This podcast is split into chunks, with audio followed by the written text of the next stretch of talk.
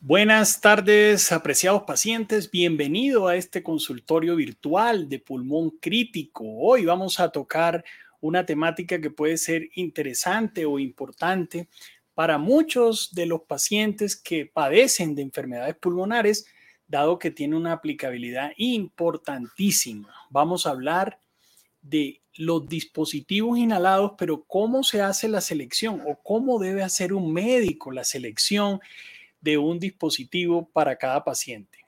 Yo creo importantísimo que posterior a este consultorio, ustedes pudieran hablar con sus médicos sobre cuál es el dispositivo que ustedes realmente necesitan. Quisiera dejarlos preparados para la toma de la mejor decisión.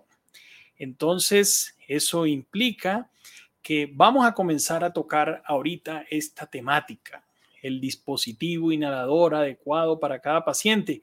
Importantísimo, recuerde que en este momento estamos transmitiendo ya por cuatro redes importantes en simultáneo. Esta transmisión en vivo está saliendo hacia YouTube, hacia Facebook, Twitter y recientemente hemos vinculado a LinkedIn en este grupo de presentaciones. Algunos me han preguntado que por qué no hago transmisión en directo por Instagram pero Instagram implica, lo hice en el, en el pasado, instalar un dispositivo adicional, mandar el video por el celular y puede ser un poquito dispendioso, sobre todo en la parte de las preguntas. Sería muy complicado poder integrar todas las preguntas que aparecen por estas redes y las que adicionalmente aparecerían por el celular. Entonces, bueno, vamos a comenzar a tocar este tema que, como les he dicho, lo considero importante, vital para que ustedes comprendan cuándo se decide usar un inhalador específico. Y para eso voy a comenzar por contarles esta historia, y es la historia del uso cronológico de los, de los diferentes inhaladores. Fíjense que el primer inhalador formal que apareció apareció por esta situación. Es una niña que se llama Susie Mason y en el año de 1955, Susie sufría de asma y le dijo a su papá, acá voy a traducirle, papi, ¿por qué no pones mi medicamento para el asma en un spray como que es el que se utiliza para el cabello? Pero esta niña realmente era afortunada, o todos los pacientes con asma son afortunados, dado que lo que sucedió posteriormente fue que este señor, que era el dueño de Ricker Laboratorios, comenzó a hacer evaluaciones clínicas utilizando la idea de su hija para ver si podían colocar esos inhaladores específicamente en un dispositivo que le permitiera a las personas inhalarse de modo directo y saliera con una propulsión importante. Así comenzó la situación del diseño de estos dispositivos y el primero de ellos tenía dentro isoproterenol y adrenalina. Recuerden que la adrenalina se podría utilizar para el tratamiento del asma porque es capaz de abrir los bronquios, pero también pues generaría muchos efectos secundarios y por eso no, no, no se produce, no se utiliza directamente para el tratamiento de los pacientes asmáticos. Y entonces apareció el primer inhalador, se llamó Medihaler. Y mire cómo lo publicitaban en ese momento con su broncodilatador favorito. Eso fue lo primero que apareció. Posteriormente, apareció el primer inhalador de dosis medida accionado por la respiración. Hoy existen algunos otros en el mercado, pero este fue el primero que se llamó el Duo Heiler y tenía isoproterenol y fenilefrina. Miren que la fenilefrina es un medicamento que se utiliza en la nariz para, para lograr eh, quitar la obstrucción nasal. Uno lo usa de un modo restrictivo, con algún control, pero ese es un medicamento que hoy en día se sigue utilizando. Y entonces este Duhaler consistía en que se colocaba el inhalador en la boca del paciente y aspiraba de un modo eh, muy fuerte para lograr entrar el, medicamento a la vía aérea. Ahora, en esta historia de los inhaladores, esto está muy pequeñito, poca ponerme lentes para poder leer esto tan pequeño, Pero aquí está lo que les acabo de decir, 1956, el Medihaler, y todos los primeros laboratorios, los primeros inhaladores que se produjeron eran del laboratorio Ricker. Y entonces ustedes dirán, pero Ricker, eso no se ha escuchado, yo he escuchado otro nombre. Resulta que Ricker fue el que se transformó por, posteriormente en laboratorios 3M, que ese sí es supremamente conocido por todos. Después vino Beringer, Ingelheim, Schering, Glaxo, Roche, eh, y, y, comenzaron a producirse un montón de inhaladores. Cuando yo comencé a estudiar neumología por acá por estos años, apareció un inhalador que utilizábamos un montón en ese momento, que era la unión de albuterol con el bromuro de hipratropio, y eso se le llamaba Convivent, que era producido por, por laboratorios Beringer. Y después vinieron una serie de inhaladores a partir de 1996 que tenían sobre todo eh, combinaciones de, de medicamentos. Mire, este es muy popular. Este actualmente se utiliza mucho. Abbair en Estados Unidos, en Colombia se llama Ceretide. Este Invicor, que sigue teniendo exactamente el mismo nombre desde el año 2006 eh, ciclesonida que ya no se vende tanto en, en, nuestros países. Entonces miren cómo fue esa evaluación inicial de todos esos inhaladores, pero lo que yo quiero hoy es entrenarlos a ustedes, darles conocimientos suficientes para que sepan cómo un médico escoge el inhalador que va a utilizar. Entonces, para eso se puede utilizar en algún momento un dispositivo de estos de entrenamiento. Estos dispositivos hacen que se coloque, se le pida al paciente que inspire y cuando el paciente inspira se da una medición de su capacidad para inspirar. Y así, con esa capacidad inspiratoria que se logra, hay varios dispositivos. Esto se llama el Inspiratory Training Device in Check Dial G16. Este es comercialmente muy bueno, pero hay otros. Y de acuerdo a lo que usted es capaz de inspirar, podría entonces tomar la decisión de cuál es el dispositivo que te sirve a ti como paciente para recibir tus medicamentos. ¿Cuál es el gran mensaje aquí en este caso? Que no todos los dispositivos sirven para todos los pacientes. Hay dispositivos que no son útiles por una u otra razón.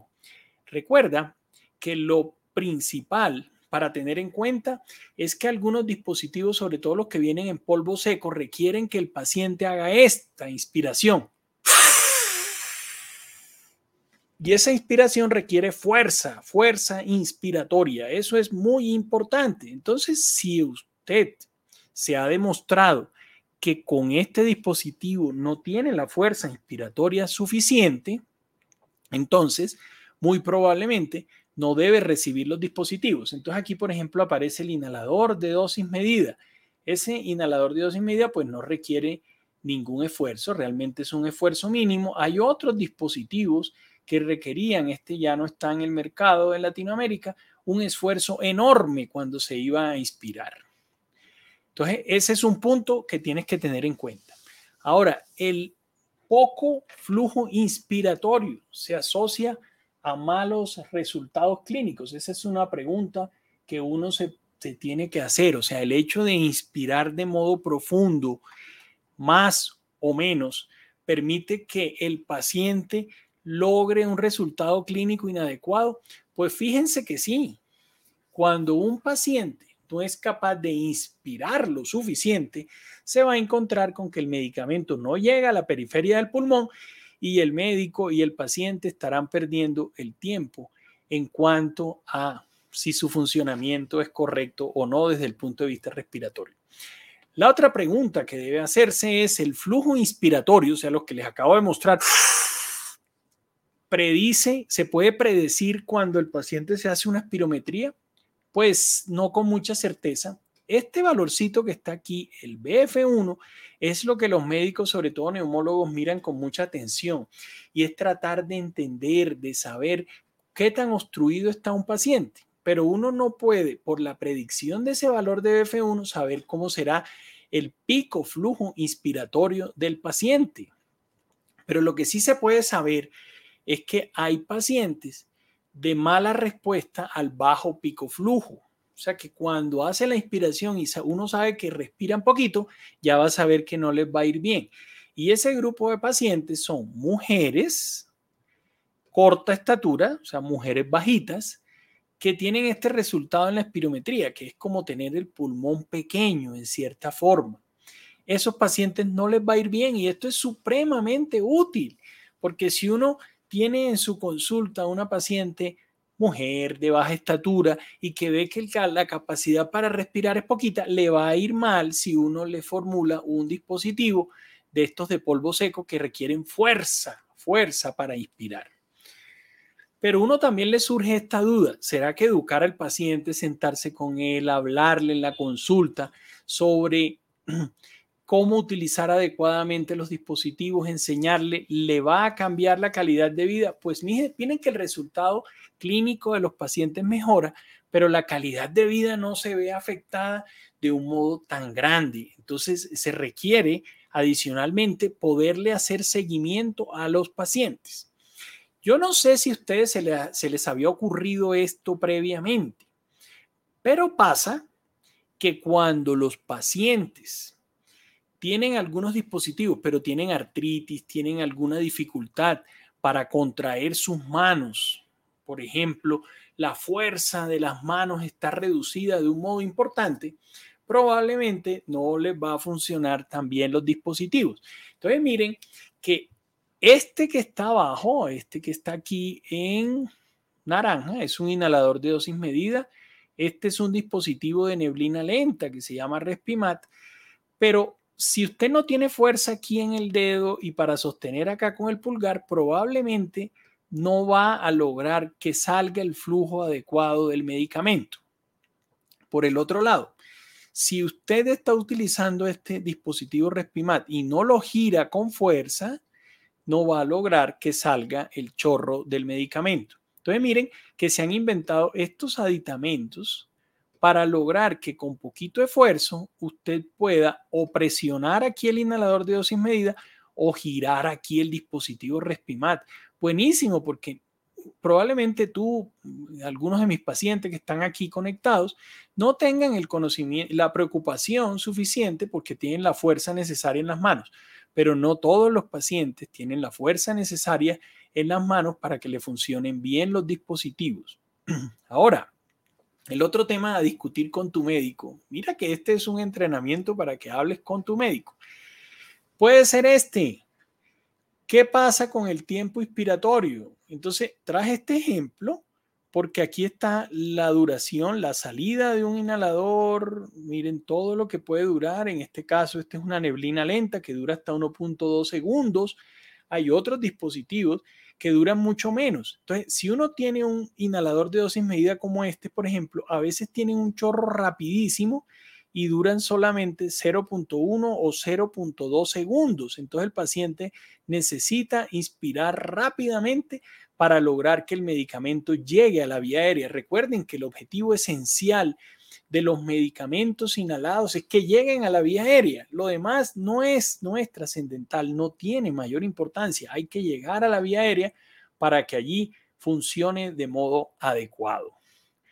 Ahora, la capacidad cognitiva. ¿Esto qué significa? Esto significa entender las cosas, comprender, recibir órdenes de modo adecuado y reproducirlas. Y esto podría ser predecible. Entonces los médicos podríamos hacer evaluaciones como esta. Disculpe que está en inglés, pero es que la literatura médica en general está toda en inglés. Y es evaluarle a un paciente, bueno, ¿usted cómo usa un dispositivo? Entonces, si el paciente contesta, no tengo ni idea qué hacer con el inhalador, pues uno sabe que probablemente requiere ayuda para que otra persona le dé el apoyo suficiente. Hay otras personas que pueden decir un pobre esfuerzo inspiratorio eh, o una inspiración muy tardía y uno se da cuenta de eso. Entonces, también requiere acompañamiento, la utilización, por ejemplo, de una inhalocámara. Recuerden que hemos presentado recientemente videos al respecto. Entonces, esto, esta parte cognitiva de la capacidad de entender o de tener apoyo en su familia es necesaria también, necesario también a tenerlo en cuenta. Ahora, vamos con esta parte, el tamaño de las partículas. Yo no sé si ustedes se habían preguntado esto en el pasado, pero el tamaño de las partículas inhaladas cambia el resultado. Entonces resulta que todos los inhaladores no son lo mismo. Algunos inhaladores van a tener unas partículas más grandes y las que superan los 5, las 5 micras, es difícil que sean que puedan llegar a la vía aérea periférica. Por eso este dibujito que está aquí lo que muestra es que el inhalador se queda en la vía aérea central, se queda arriba y uno lo que quiere es que el inhalador llegue acá abajo. Entonces, para eso se necesitan partículas que sean menores a 3 micras. Entonces, eso también hay que averiguarlo, también hay que saberlo, también hay que discutirlo. Las decisiones médicas para que ustedes, los pacientes pulmonares, se mejoren, no se dan por el azar, se dan por un análisis concienzudo de cada caso en la toma de las decisiones. Ahora, Estamos llegando al final de la presentación. A mayor flujo, mayor depósito periférico de los medicamentos. Efectivamente, imagínense que yo tenga que hacer una inspiración y resulta que mi inspiración es así. Repito, ¿a dónde llegará ese medicamento? ¿Qué tan profundo llegará? Probablemente llegará muy superficial a la tráquea o a los bronquios principales. Pero imagínense que yo sea, esté recibiendo un inhalador y sea capaz de hacer esto. Eso significa que el medicamento llegó supremamente lejos a la vía aérea. Entonces voy a repetir, imagínense esto. Va a llegar profundo y se va a depositar en la periferia del pulmón. Al depositarse en la periferia del pulmón, va a lograr tener con tamaño de partícula pequeño y un buen flujo inspiratorio, la llegada a la periferia del pulmón y no se va a quedar aquí en la parte central del pulmón. Entonces, entiéndase que si la técnica inhalatoria es incorrecta, estamos caminando una ruta inadecuada.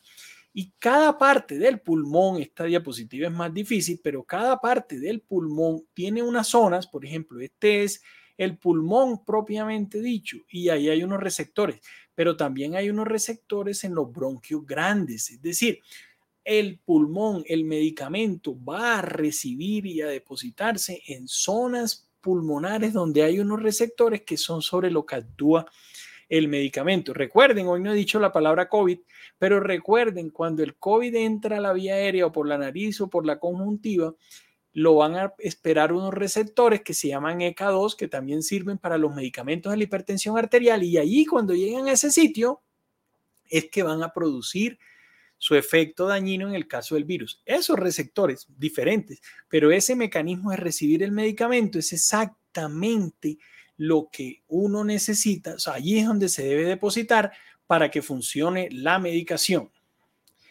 Entonces, el camino hacia el dispositivo adecuado se cumple cuando usted hace o usted como paciente recibe medicina personalizada. Usted no es un número, no es una estadística, no es una enfermedad. Usted es un paciente con características individuales que obligan a que nosotros los médicos pensemos qué es lo que tú necesitas y qué te tenemos que dar. El segundo punto pasa por este movimiento. Decisiones bien pensadas, decisiones bien pensadas. Y esas decisiones obligan a saber qué es lo que realmente necesita. Y por último, la tercera parte es entender que aquí hay un paciente y aquí hay un inhalador, un dispositivo. Y esa dúo, ese dúo tiene que funcionar de modo adecuado para que nosotros podamos dar el tratamiento que se requiere. Estaba hablando sin mostrarle la diapositiva y no me había percatado. Pero igual el concepto es ese. Medicina personalizada, que es esto, es entender la enfermedad, entender qué dispositivo necesita y esa combinación entre paciente y dispositivo. Esa es importantísima. Y acá les hablé de los receptores pulmonares que se van a depositar, en donde se va a depositar el medicamento y acá hablamos del flujo fuerte que con partícula del tamaño adecuado va a llegar a la periferia del pulmón y no se va a quedar en ningún momento en la mitad detenido. Ese era el concepto grande que quería transmitirles en el día de hoy, que ustedes lo entendieran, que lo apropiaran y creo que puede ser supremamente útil para todos ustedes. Entonces, vamos a ver las preguntas o comentarios que algunos de los que están conectados puedan tener en el día de hoy.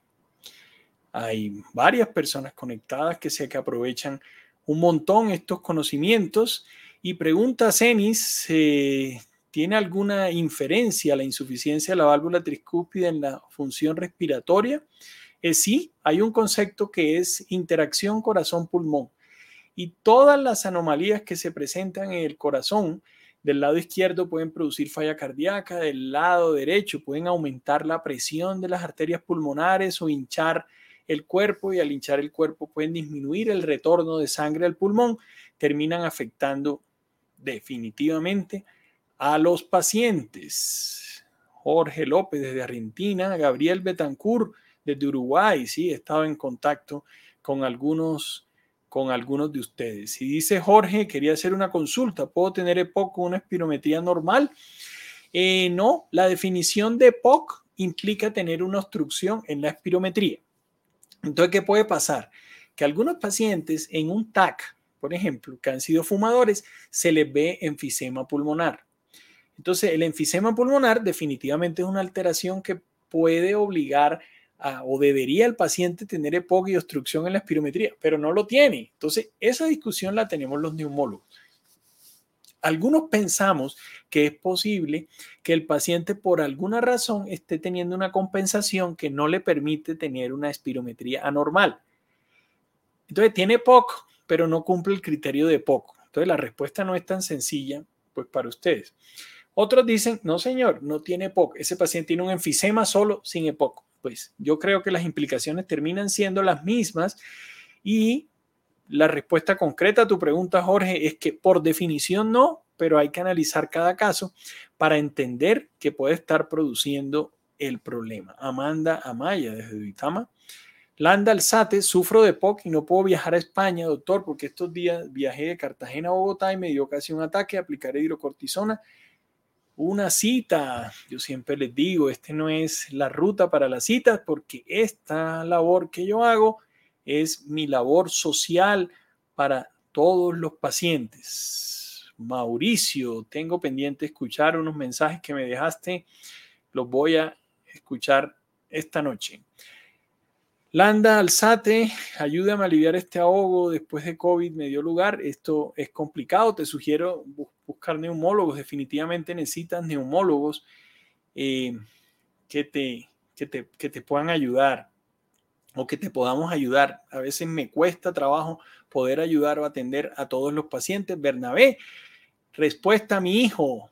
Efectivamente, ya eh, le di respuesta a tu hijo a la pregunta que me había hecho y eh, mandé la consulta porque no comprendí por qué no quedaba claro qué era lo que tu hijo necesitaba, pero fui específico en que lo que necesitaba era una prueba de aeroalergenos. Entonces aprovecho para decirles, cuando uno hace evaluación de test de alergia, hay dos grupos, aeroalergenos, que fue lo que se pidió en este caso que pregunta Bernabé para su hijo, y otro que se llaman trofoalergenos, que pueden ser los alimentos o sustancias que den alergia, alergia pero no estén en el aire. Entonces, eh, probablemente la persona a la que le preguntó, no, lastimosamente, no fue la adecuada. Ana Sandoval, Alba Lucía Valencia, yo uso Spirivi sin Vicor para mi enfisema. ¿Están bien? Sí, la respuesta general es sí. Eh, pero recuerden, o sea, la individualidad de cada caso es lo perfecto, pero así, a grosso modo, el único comentario es, este Simbicor tiene corticoide inhalado, entonces hay que preguntarse, ¿Albalucía necesita corticoide inhalado o no? Esa es la pregunta clave allí, que pues obviamente no podría responder eh, por esta ruta sin, sin conocer tu caso específico. Daisy, Mina, Sara Díaz. Yo di mi like. Sara apoya. Les, cuando dan like en, YouTube o cuando dan like en Facebook, en cualquiera de las rutas, entonces facilita que estas charlas puedan llegar a otras personas. Así que gracias, Sara. Eh, dar like es una buena cosa si les gusta o poner carita brava si no les gusta, también es una opción. Liliana de Duque, Matías, Yo estoy con salbutamol y budesonida, también con atroven y estoy con broncoespasmo. Yo podría decir o suponer que, que Matías eh, tiene asma, supongo, por este tipo de tratamiento, pero mi sugerencia siempre es la misma. Este tipo de tratamientos no son, no son los adecuados para mantenimiento del paciente asmático. Uno podría dar ese tratamiento durante momentos cortos, pero no tratamiento específico. Ya te contesté, Bernabé. Eh, muy bien. Seguimos, ya le contesté a Landa que, que no podría. Héctor Fabio Forero, una pregunta directa. Si usted se acuerda de mí, me acuerdo perfectamente, me acuerdo perfectamente.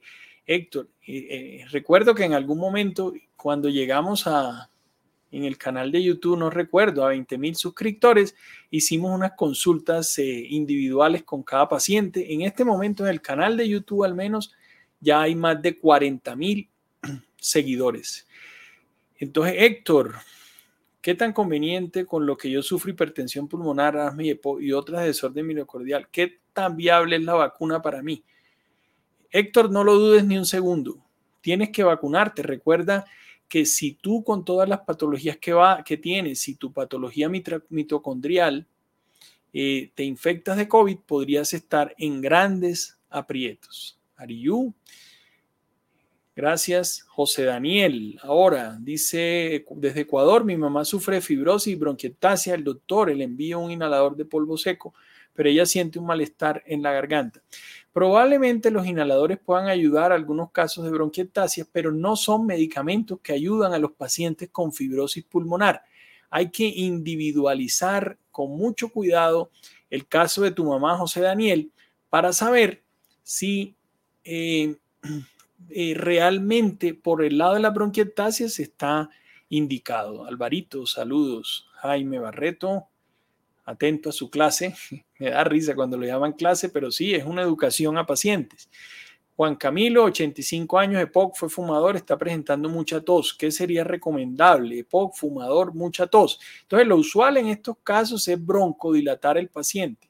La decisión difícil, Juan Camilo, siempre es el paciente necesita corticoide inhalado o no necesita.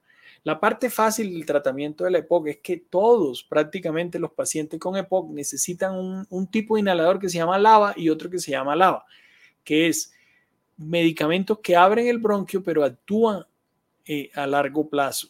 O, eh, no, es necesario darlos tan frecuente, más bien es la forma correcta de, de decirlo. El corticoide que está recibiendo, ese sí hay que analizar si está indicado o no.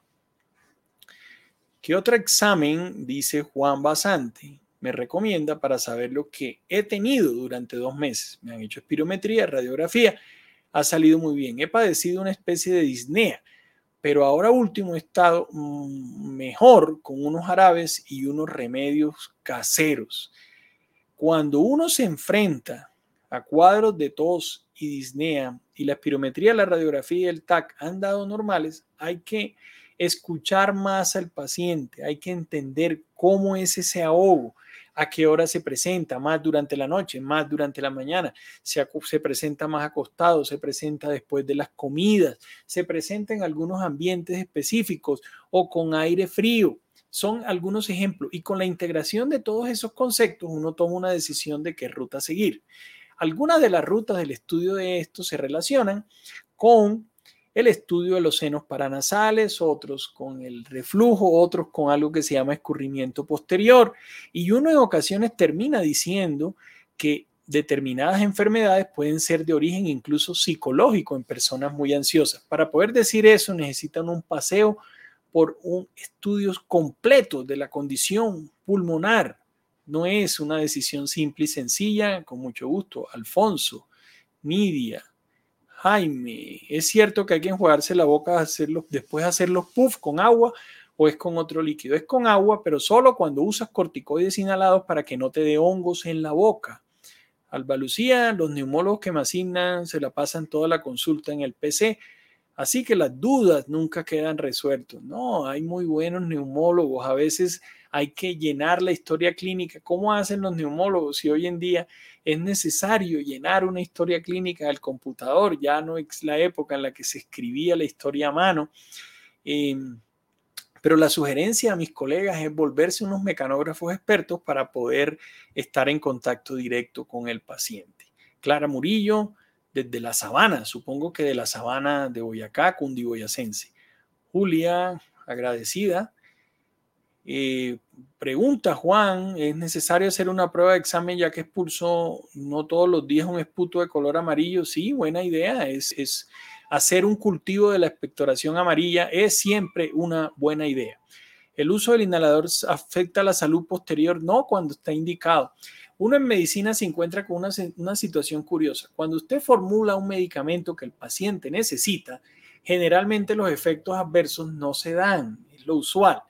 Pero cuando usted formula el que no lo necesita, terminan dándose muchísimos efectos adversos negativos. Entonces yo te diría, en este caso de del inhalador. Si tú lo necesitas, muy seguramente no va a haber problema, pero hay que tener en cuenta que este también tiene corticoide y los efectos a largo plazo.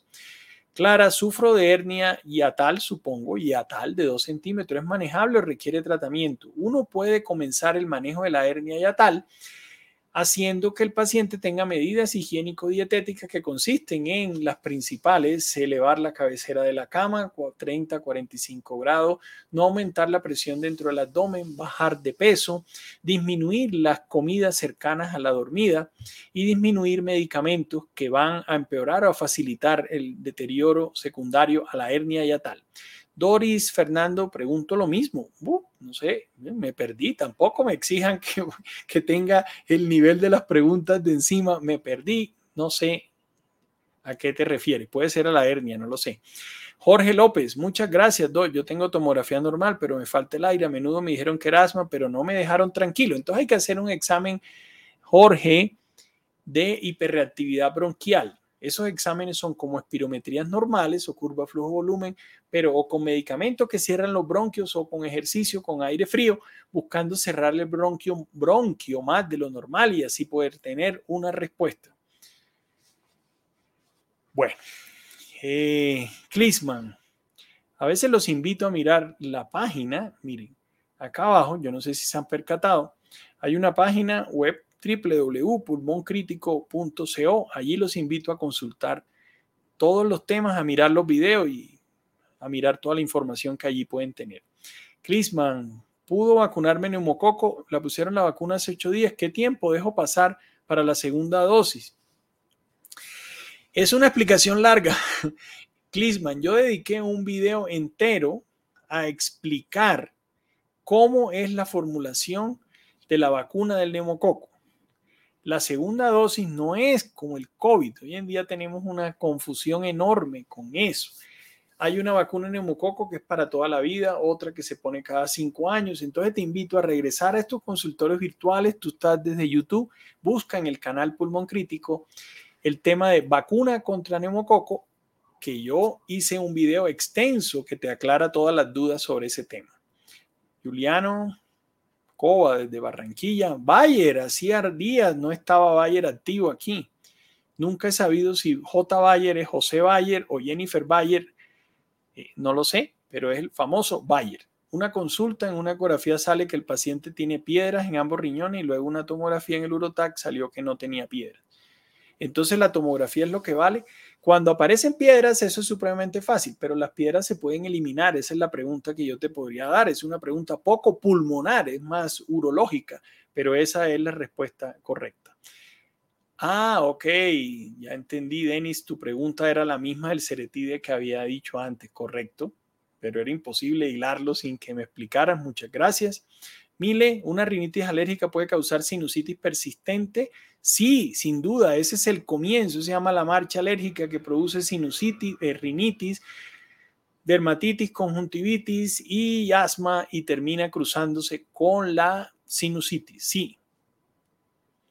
Eh, bueno, seguimos aquí, entramos en la recta final. Hay algunas preguntas más. Los que tengan preguntas, aprovechen porque en pocos minutos me desconectaré. Tengo un EPOC, hipertensión pulmonar con oxígeno 24 horas al día. He sentido una presión en la mitad del pecho que puedo hacerlo. Hay que comenzar por dar un tratamiento correcto de la EPOC para lograr con un tratamiento correcto y con oxigenación adecuada disminuir las presiones de la arteria pulmonar. Ese es el camino adecuado inicial y en EPOC no se benefician de medicamentos para la hipertensión pulmonar. En ocasiones hay médicos que formulan eh, tratamiento específico con fármacos para hipertensión pulmonar, pero no ha mostrado buenos resultados cuando hay un EPOC. Me han formulado este inhalador, ahora me recetan por la EPS salbutamol. Eh, Rosaura, es lo que siempre comentamos. Eh, yo creo que no es un buen cambio. Lo que pasa es que hay que hacerle MIPRES y en algunas ocasiones el MIPRE, que es un documento que se usa en Colombia para autorizar medicamentos que no están de entrada en el sistema de salud, lleva a que las personas se prefieran dar medicamentos de los que no requieren hacer el tiempo y dedicarle unos minutos a eso.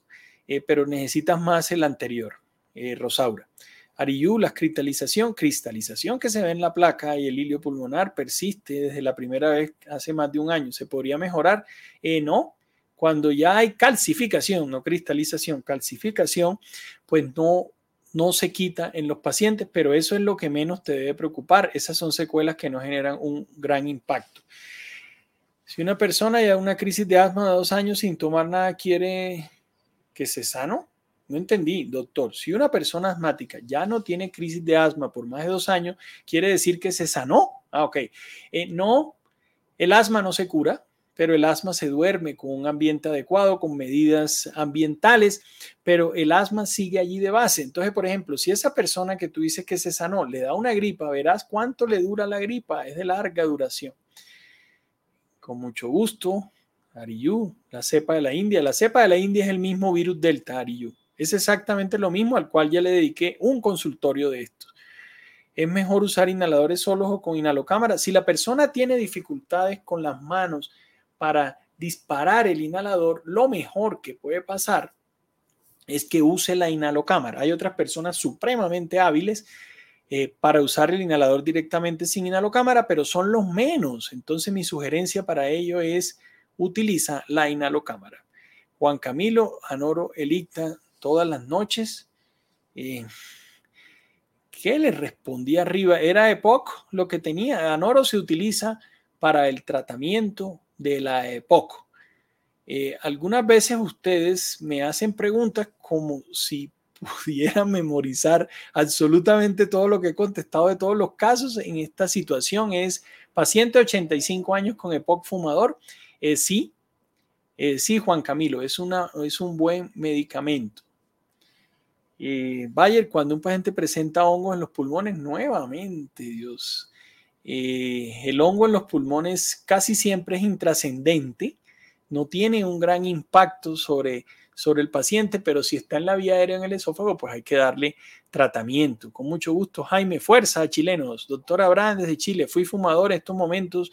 Al esfuerzo siento presión en el pecho y punzada en el pulmón derecho y cierta dificultad. ¿Qué inhalador recomienda? Eh, hay que saber lo que tienes.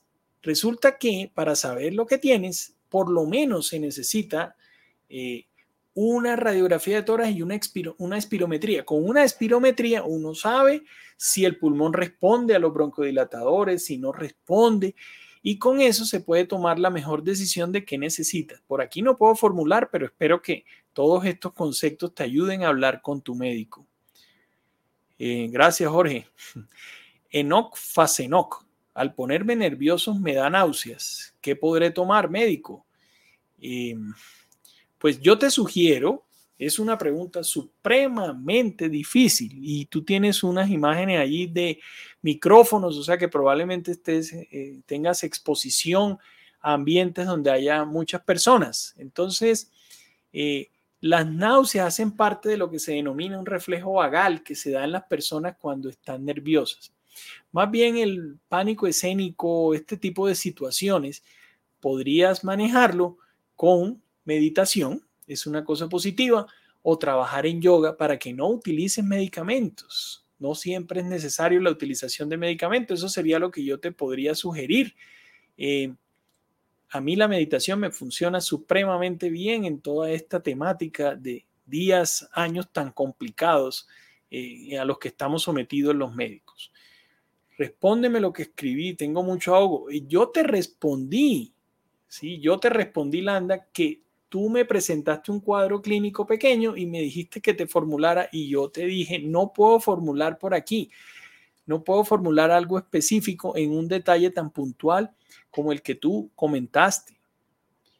Entonces, en general, no les puedo dar tratamiento. Algunos esperan hacer una pregunta que yo formule un medicamento por aquí. Eso es imposible y antiético. Entonces, si me hacen una pregunta como la de Mirta, yo te puedo decir, Mirta, para la fibrosis pulmonar en este momento en el mundo hay dos medicamentos que han sido liberados que pueden funcionar de modo importante en algunos momentos de la enfermedad, en otros momentos no pueden funcionar. Antes se daban corticoides y no funcionaban tan bien y se han ido alejando de la medicina pulmonar. Por ejemplo, puedo contestar eso, pero no puedo decirle, toma tal medicamento a tal dosis cada tantas horas, porque no, no es correcto. Esmeralda, con mucho gusto. Rosario, en paciente con EPOC, gases arteriales continúan altos, aunque BIPAP es necesario hacer ventilación con ventura. Gracias por su charla. Entonces, en ese caso, Rosario, hay que optimizar el ventilador para lograr que tenga la gasimetría correcta. Eso se puede. Si dijo de utilizar un día los inhaladores, si dejo, probablemente sea de utilizar un día los inhaladores me causa daño? Eh, no. En ocasiones uno logra estabilizar el paciente asmático y no necesita utilizar inhaladores. Me iba a desconectar, esto está extensísimo, pero es que veo que ahora hay, sumando todos los canales, 91 personas conectadas y me da pena por eso dejarlos a ustedes sueltos. Recuerden que yo logro ver la suma de todos los diferentes canales que se conectan. Snoopy, eh, desde la Florida, hace 15 días tuve COVID sin síntomas, ya de negativo, solo me ha quedado cansancio y dolor de espalda. Sí, funciona haciendo ejercicio, haciendo actividad física y últimamente, con toda la experiencia de COVID, lo que le digo a los pacientes es que hagan eh, un poquito de olvidarse del dolor, de manejarlo con calor local. Prácticamente todos los pacientes con COVID tienen dolor torácico. ¿El EPOC tiene cura? Eh, no, no tiene cura, tiene mejora y tiene estabilidad, Landa. Pero si está demostrado, no tiene cura. Ah, Dios. Una, vivo en Cali. Sí, en Cali hay muchos, muchos neumólogos muy buenos. Yo he formado a algunos de ellos en Cali. Eh, trata de buscar los directorios médicos y allá te deben ver personalmente. Hay cuatro neumólogos que hemos formado en la Fundación Neumológica y tienen una visión similar a la que yo tengo de la medicina, entonces pues te recomiendo hacer ese abordaje. Con mucho gusto, Betty. COVID, ahora he quedado con flema, me estoy ahogando, cuando me acuesto boca arriba me duele la espalda. Eso sí se puede manejar de una forma más fácil, hay formas de reducir con medicamentos yo, por ejemplo, utilizo con frecuencia en acetilcisteína para lograr fluidificar el moco y que ese moco tan persistente logre salir de los pacientes. Muy bien, Enoch, adelante con lo que te acabo de sugerir y probablemente me dejas una nota en Facebook a ver cómo te va con la meditación. ¿Es normal con una espirometría de mareo, dolor de cabeza? Sí, es normal es normal porque cuando se hace una espirometría se sopla con muchísima fuerza y al soplar con muchísima fuerza vas a disminuir el dióxido de carbono y eso da mareo. Amanda, sufro de POC, tuve una gripa no tan fuerte. ¿Cuánto tiempo debo esperar para vacunarme contra COVID? En este caso, 15 días. Mm, cerca entre 10 y 15 días es una buena fecha. Paulino, si no fumo ni tomo alcohol, ¿por qué me dio tromboembolismo pulmonar? Eh, no tiene nada que ver. El tromboembolismo pulmonar puede dar desde tener la presencia en el cuerpo de tumores, algunas enfermedades inmunológicas favorecen la presencia de, los trombos y no solamente por portarse bien con lo que me dices, te, te protege. La gripa afecta al asmático, definitivamente son gripas larguísimas. Eh, Bayer Muchas gracias por su trabajo y paciencia con su fan, toda, toda, toda. Landa, ya también contesté eso. Yo les pido que se concentren. Les digo, no puedo darle cita por aquí. Esta es una labor social. Luis Enrique Ramos Zabaleta, al usar inhalador meclometasona hace daño porque es corticoide. No siempre, recuerde lo que comenté, si está bien indicado no tiene ningún problema. Eh, sí, sí, Snoopy, es posible que tengas problemas en los pulmones, necesitas una radiografía de tórax y una, y una espirometría para saber. Pero recuerda, como he dicho, que el COVID es un problema neurológico en cierta forma, por eso quita el gusto y el olfato. Y entonces en esas situaciones eh, puede tomar algunos nervios de pared torácica y producir ese efecto. María Díaz desde Houston, Marta Delgado, ya dije esa respuesta también. Silvino, CC Arrieta Burgos, Carmen Cecilia, una de las más grandes abogadas que ha dado la costa atlántica. Aquí están desde él, esa es la bandera del Salvador. Uso CIPAP, pero ahora tengo una crisis de asma, el aparato me hago, ¿qué más puedo hacer? En estos casos hay que tratar la crisis asmática blanqui, lograr tu estabilidad pulmonar y posteriormente reiniciar el CIPAP, no, no hacer el CIPAP en esos momentos. Hable de cómo sufren los pacientes fumadores pasivos. Interesante, en un futuro lo haré. Llegamos al final de este consultorio virtual. Gracias por habernos acompañado, un grandísimo número de personas el día de hoy. Es un gusto haber estado con ustedes. 41 like. Muchas gracias a los que dieron like. Y nos vemos en una semana